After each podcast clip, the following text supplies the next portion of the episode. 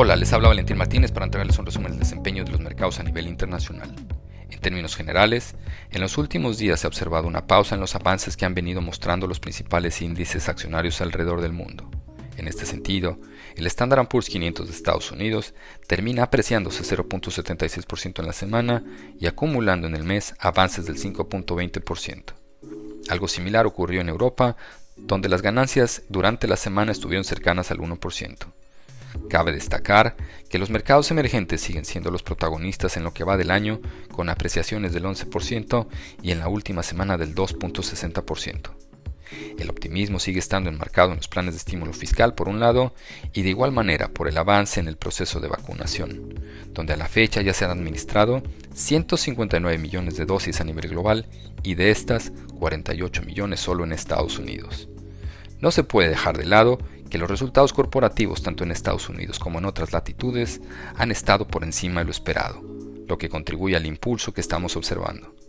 En cuanto a cifras económicas, esta semana conocimos el dato de inflación al consumidor en Estados Unidos, el cual se ubicó en 0.3% en línea con las expectativas del mercado, y que de alguna forma genera tranquilidad de que la Reserva Federal seguramente no tendrá que cambiar su postura en cuanto a política monetaria por un periodo prolongado lo que reafirmó Jerome Powell, presidente de dicho organismo, señalando que la política monetaria deberá permanecer pacientemente acomodaticia.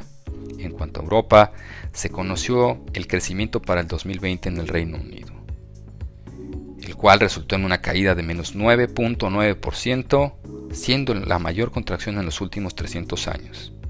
En el plano político, durante la semana se inició el segundo juicio de impeachment contra el expresidente de Estados Unidos Donald Trump por haber incitado a una insurrección el pasado 6 de enero, y que para salir condenado se requiere una votación de dos tercios del Senado, lo que significa que 17 republicanos necesitarían unirse a los 50 demócratas.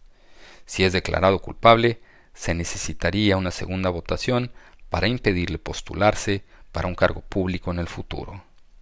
Hacia adelante, la atención estará puesta en los avances del proceso de vacunación y los avances en materia de conversaciones sobre el apoyo fiscal, principalmente en Estados Unidos.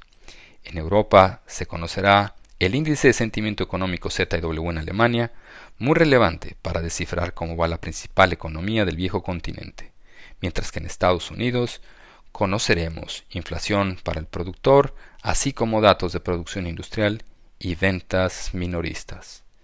Los invitamos a estar atentos a nuestras publicaciones y a seguir nuestras redes sociales.